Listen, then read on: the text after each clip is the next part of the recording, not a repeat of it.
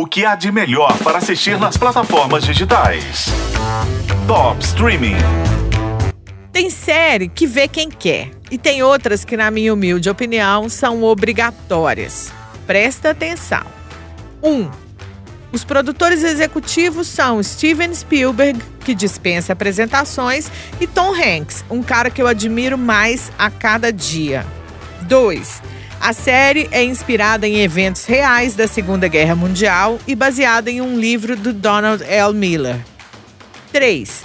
O elenco tem o Austin Butler, que fez o Elvis no filme de 2022, o Callum Turner, de Animais Fantásticos e Onde Habitam, o Barry Keoghan, que já tinha brilhado em Os Banshees de Inisherin e agora está espetacular em Saltburn, que eu já falei aqui, o Anthony Boyle, um ator irlandês de teatro que foi premiado pela peça Harry Potter e a Criança Amaldiçoada, e o Ralph Law, que até o momento é mais conhecido como filho do Jude Law, mas que está tendo nessa série a sua grande chance de estourar como a sua própria pessoa. Essas três credenciais que eu listei aí já me bastam para assistir Mestres do Ar sem pensar duas vezes.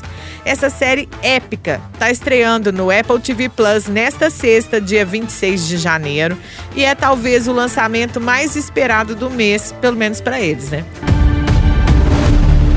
Major Egan, o senhor foi o primeiro piloto designado ao centésimo. Eu e Buck Cleveland. Você está no comando de 35 aviões e 350 tripulantes. Não morra antes de eu chegar lá. Mestres do Ar conta a história dos homens que formaram o centésimo grupo de bombardeiros, encarregado de atacar a Alemanha nazista. Eles começaram meio desorganizados, mas ganharam uma reputação sangrenta e no fim mudaram o rumo da guerra. A oitava enviará a maior armada aérea já reunida na história da humanidade. Direto para o território do Hitler.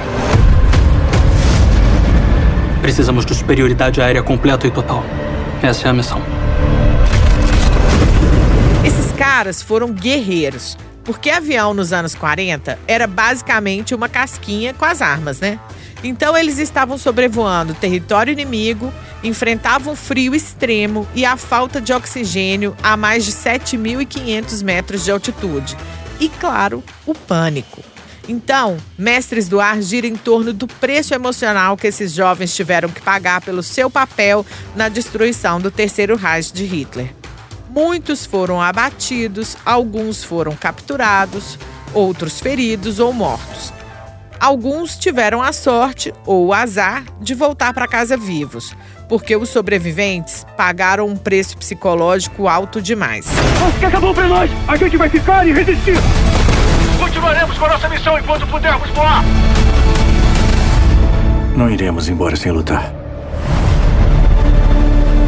Mestres do Ar começou a ser planejada em 2013 e chega agora com esse ar épico em nove episódios a partir do dia 26 de janeiro no Apple TV Plus. Eu sou a Isis Mota e esse é o Top Streaming que você ouve nos tocadores de podcast e na FM O Tempo.